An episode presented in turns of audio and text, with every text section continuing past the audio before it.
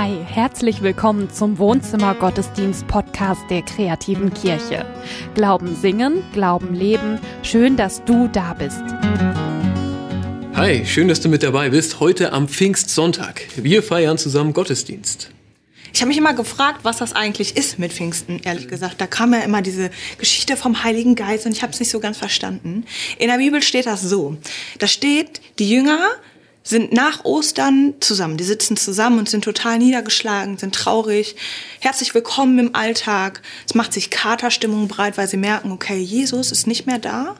Und sie sind jetzt auf sich gestellt irgendwie. Dieses große Ding mit Jesus und dem vielen Motivationen, die er gegeben hat, das ist nicht mehr da. Und sie denken, er hat uns verlassen vielleicht auch. Und dann kommt der Heilige Geist. Und er legt sich über sie, steht ja in der Bibel. Und er Es gibt Flammen auf dem Kopf. auf die Flammen auf dem Kopf und säuselnde Ja. Winde und alles Mögliche. Genau. Und er schenkt ihnen dann Sprache und damit die Möglichkeit, sich mit Menschen, mit Gott zu verbinden. Weil sie dann neue Motivation finden. Sie merken, okay, dieses Geschenk, das kommt jetzt nicht irgendwie einfach so, sondern das ist was von Gott gegebenes. Und das ist Jesus, der zeigen will, ey, macht weiter. So, macht das, was im Missionsbefehl steht. Macht zu Jüngern alle Völker. Erzählt von der guten Nachricht, erzählt von Jesus, von Tod, von Auferstehung, von ewigem Leben. So. Und damit geht das ganze Ding los. Aus einer kleinen, großen, kleinen Gruppe wird eine große Bewegung und es wird ein Riesending. Das ist Pfingsten. Das ist die ganz große Kraft Gottes auf der Erde.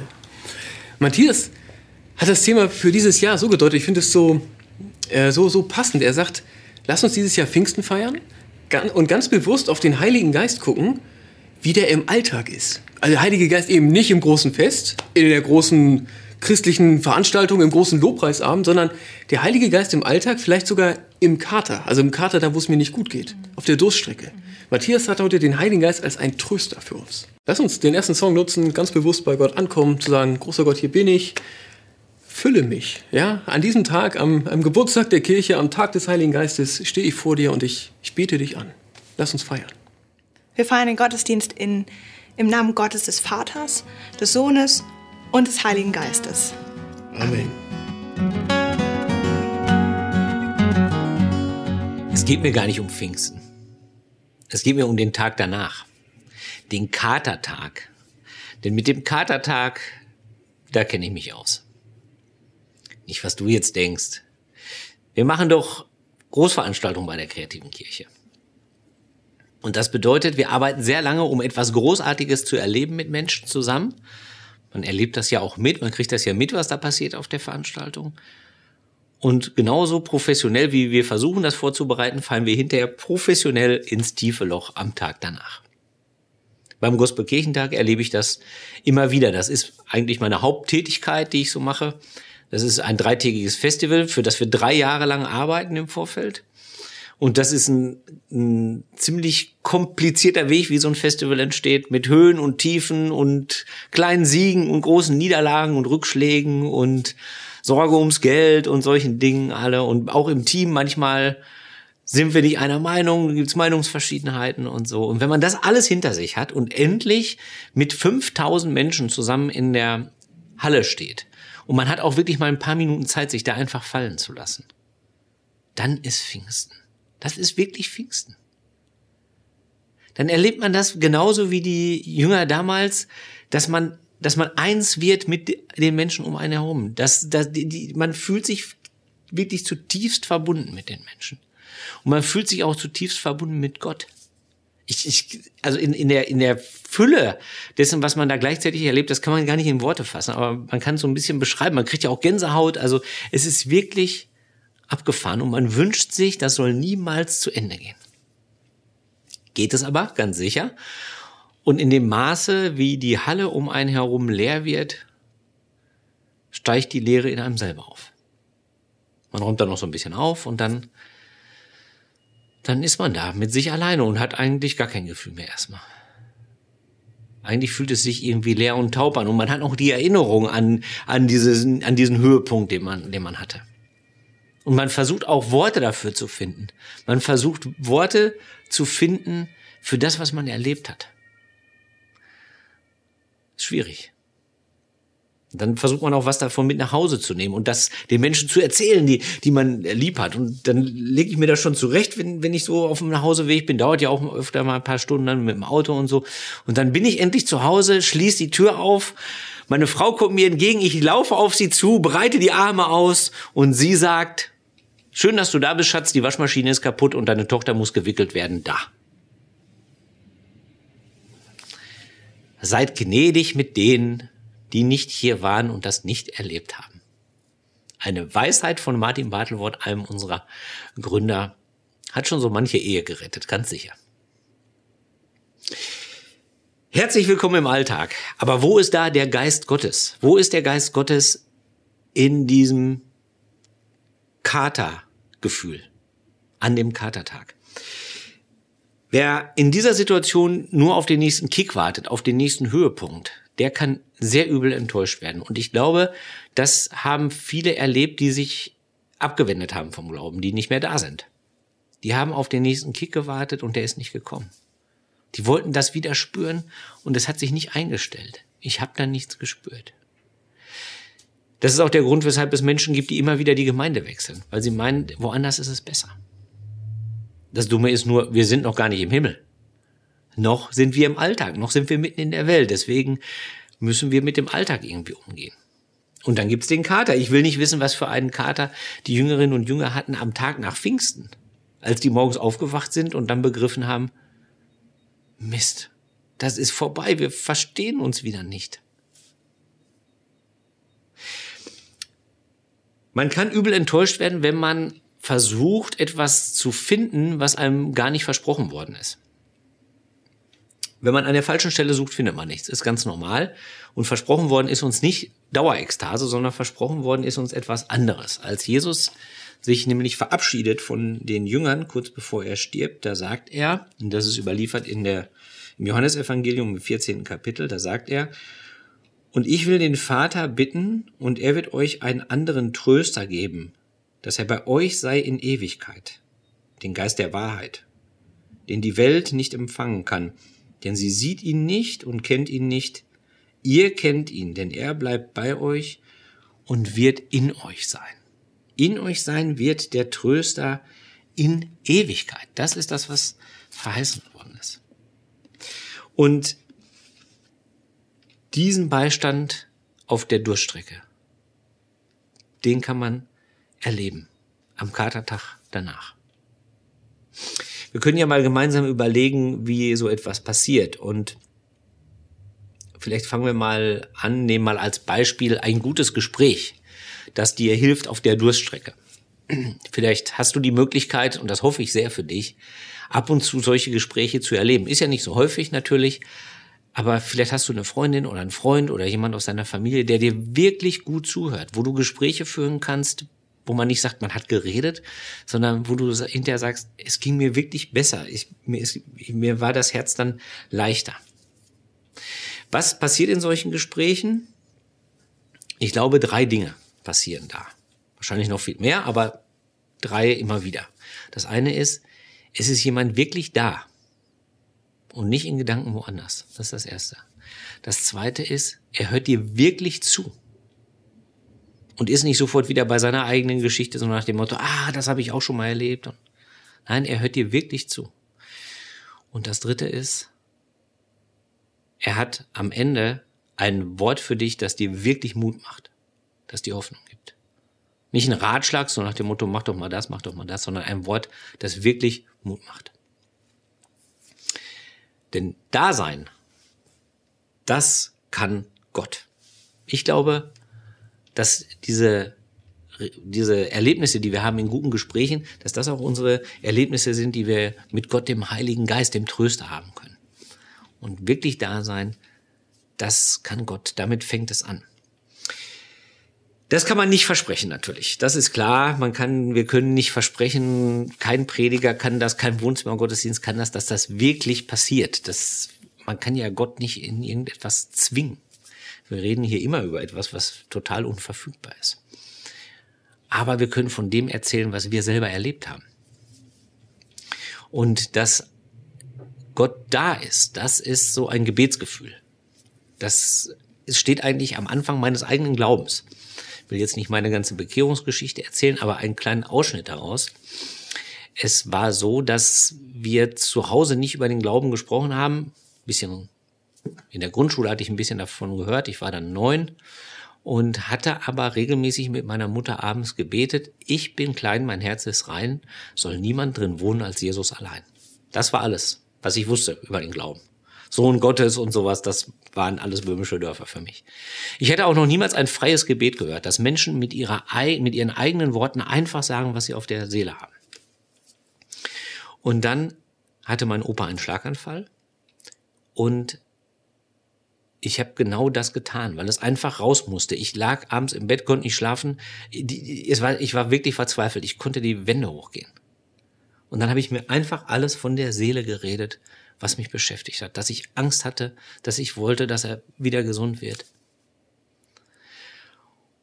Und ich hatte das Gefühl, da ist jemand und hört dir zu. Nicht da ist etwas, sondern da ist jemand und hört dir zu. Und dieses Gefühl hat mir Frieden gebracht. Das ist ein Frieden, den ich anders nicht erleben kann, den kann ich nur im Gebet erleben. Ein Frieden, der nicht von dieser Welt ist. Nicht immer, wenn ich bete aber ab und zu. Kann man nicht machen, passiert einem.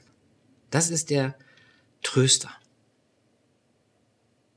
Und das ist das, was gute Tröster und gute Trösterinnen tun. Sie sind einfach da. Reichen ab und zu mal ein Taschentuch und sind einfach da. Das zweite, was sie tun, ist, sie hören zu. Und zuhören, das kann Gott wirklich gut. Ich glaube, wir erleben das nicht so häufig. Echtes, gutes Zuhören. Und das liegt, glaube ich, nicht daran, dass unsere Zeit so hektisch ist und die Smartphones und die Arbeitsverdichtung und früher war alles besser und so. Das finde ich sehr oberflächliche Diagnosen. Ich glaube, es liegt daran, dass es unglaublich schwer ist, das auszuhalten. Das auszuhalten und wirklich zuzuhören. Weil wenn man lange zuhört, dann ist man vor allen Dingen machtlos. Man kriegt dann langsam das Gefühl, was der andere auch hat. Sorge, Angst, Verzweiflung, man spürt das ganz deutlich. Und das will man wegkriegen. Und deswegen reagieren wir so, wie wir ganz häufig reagieren. Wir geben mal eben schnell einen Ratschlag, mach doch das und das. Geh, geh halt früher schlafen, trink halt weniger Alkohol, keine Ahnung. Oder wir sind ganz schnell bei unserer eigenen Geschichte. Ach, das habe ich auch schon mal erlebt. Und dann erzählt man die eigene Geschichte. Es ist unglaublich schwer, das auszuhalten. Ich bin auch kein guter Zuhörer. Kann das nicht gut. Es ist viel leichter zu sagen, mach doch mal schnell das und das. Oder das wegzuanalysieren, auch sehr beliebt. Ja, schwere Kindheit. Oder Schuld zuweisen. Ne? Ah, dein Nachbar, der ist schuld. Das geht unheimlich schnell, aber es ist kein Zuhören. Zuhören bedeutet, das Gegenüber zu verstehen. Und zwar so gut zu verstehen, dass man für den anderen das aussprechen könnte. Und vielleicht auch kann, wenn derjenige selber keine Worte mehr hat. So gutes Zuhören. Das ist unglaublich schwierig. Mach mal in deiner nächsten Krise die Probe aufs Exempel. Die nächste Krise wird ja kommen. Und sei ehrlich zu deinem Umfeld. Wir sagen ja häufig zur Begrüßung, wie geht's? Und wenn es dir schlecht geht, dann sag mal jedes Mal schlecht. Dann wirst du erleben, Zuerst wirst du nicht mehr gefragt, dann wirst du nicht mehr angesprochen und dann machen die Leute einen Bogen um dich rum. Weil es so schwer auszuhalten ist. So gut zuzuhören, dass man das wiedergeben kann, dass man jemandem anders Worte geben kann für das, was passiert.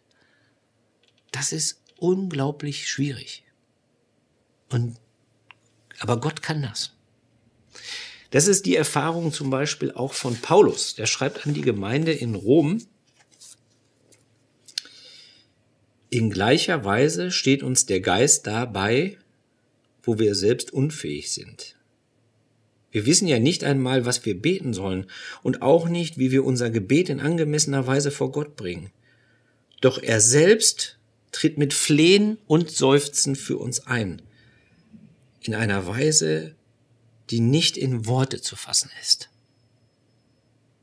Gott tritt selbst für uns ein.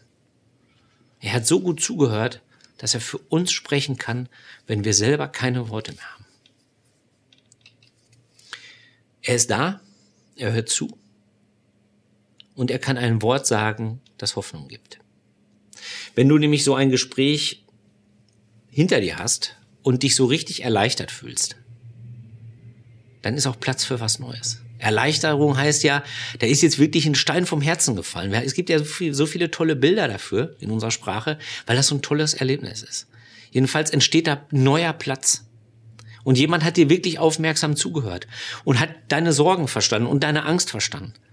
Und dann darf er auch was sagen. Dann bist du bereit zum Zuhören. Und das, was er dann sagen kann, das muss etwas sein, was wirklich Hoffnung macht. Etwas, was wirklich groß ist. Größer als unser Alltag, größer als unsere Lebenspläne. Sonst macht es keine Hoffnung. Hoffnung macht nicht einen Satz wie, ja, ja, das wird schon. Oder das habe ich auch schon mal erlebt. Das macht keine Hoffnung. Hoffnung macht etwas, das groß ist, das wirklich groß ist. Größer als alles, was größer ist als unsere Erfahrung. Was gegen alle Erfahrung spricht. Ich hoffe, du hast so einen Satz. Ich, ich wünsche mir das wirklich für dich, dass du so einen Satz hast oder mehrere und dass du dir vielleicht die irgendwo notiert hast. Der Herr ist mein Hirte, mir wird nichts mangeln, zum Beispiel. Irgendein Konfirmationsspruch, ein Taufspruch, ein Satz, der wirklich groß ist. Ich möchte dir gerne einen Satz sagen, der für mich wirklich groß ist. Und zwar ist es so, dass ich häufiger mal, nein, häufiger nicht, aber gelegentlich mal an einem Grab stehe. Das ist eine Grabstelle, da sind mehrere Menschen beerdigt und da liegt ein Findling und auf dem Findling, ziemlich groß, da steht drauf, Gott wird abwischen alle Tränen. Das ist aus der Johannesapokalypse aus dem fast vom Ende der Bibel. Da heißt es, Gott wird abwischen alle Tränen von ihren Augen. Und der Tod wird nicht mehr sein, noch Leid, noch Geschrei, noch Schmerz wird mehr sein. Denn das Erste ist vergangen. Das ist die Verheißung, die über unserem ganzen Leben steht. Das ist die Verheißung, die über unser Sterben steht. Über das Ende der Welt größer als alles, undenkbar, gegen alle Erfahrungen. Wir wissen, nein, das Leid hört nicht auf. Wir wissen, nein, wir sterben alle. Aber es ist viel größer, es ist viel, viel größer. Und wenn du so einen Satz hast für dich selber, der dir Hoffnung macht, der dich stark macht, der dich aufbaut, der diesen, der dich füllt, die, der das, was dann frei geworden ist, in dir füllt, dann hat der Heilige Geist, der Tröster, zu dir gesprochen.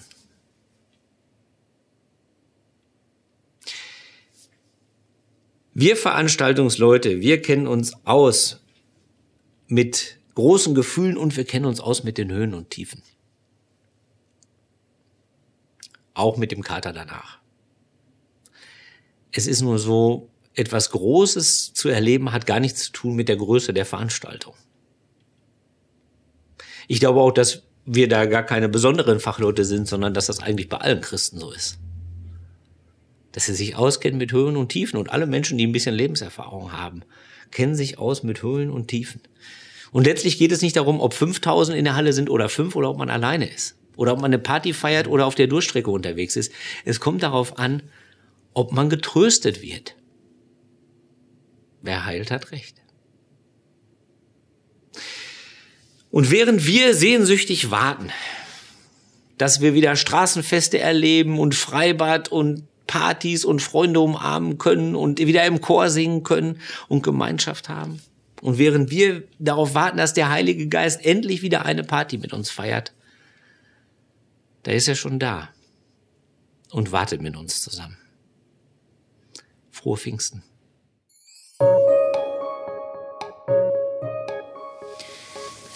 Für mich ist dieser, dieser Gedanke von dem Heiligen Geist als Tröster mhm total neu gewesen.